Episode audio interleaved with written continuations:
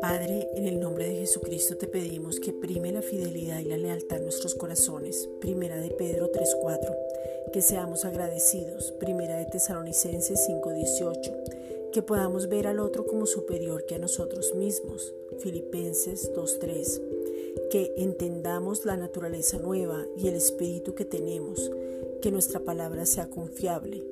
Tito 1:9 que las acciones sean coherentes a lo que pensamos y hablamos, Santiago 5:12, que nos movamos a misericordia con los que no han creído, que Cristo sea realmente el centro y el único de nuestras vidas, Colosenses 3:23, que dejemos de mirarnos a nosotros mismos y que el mundo conozca que como cuerpo nosotros marcamos la diferencia, que miremos a Cristo porque Él es el autor y consumador de la fe.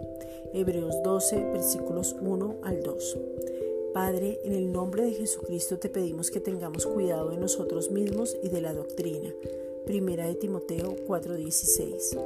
Que nos establezcamos y podamos madurar teniendo revelación de la palabra de justicia. Hebreos 5:13. Que tengamos la meta clara y podamos reconciliar al mundo. Que prediquemos todos el Evangelio de la gracia sin que haya mezclas con la ley. Romanos 1:16 que entendamos que fuimos comprados por precio, que fue la sangre derramada y que ya no nos pertenecemos. Efesios 1.7.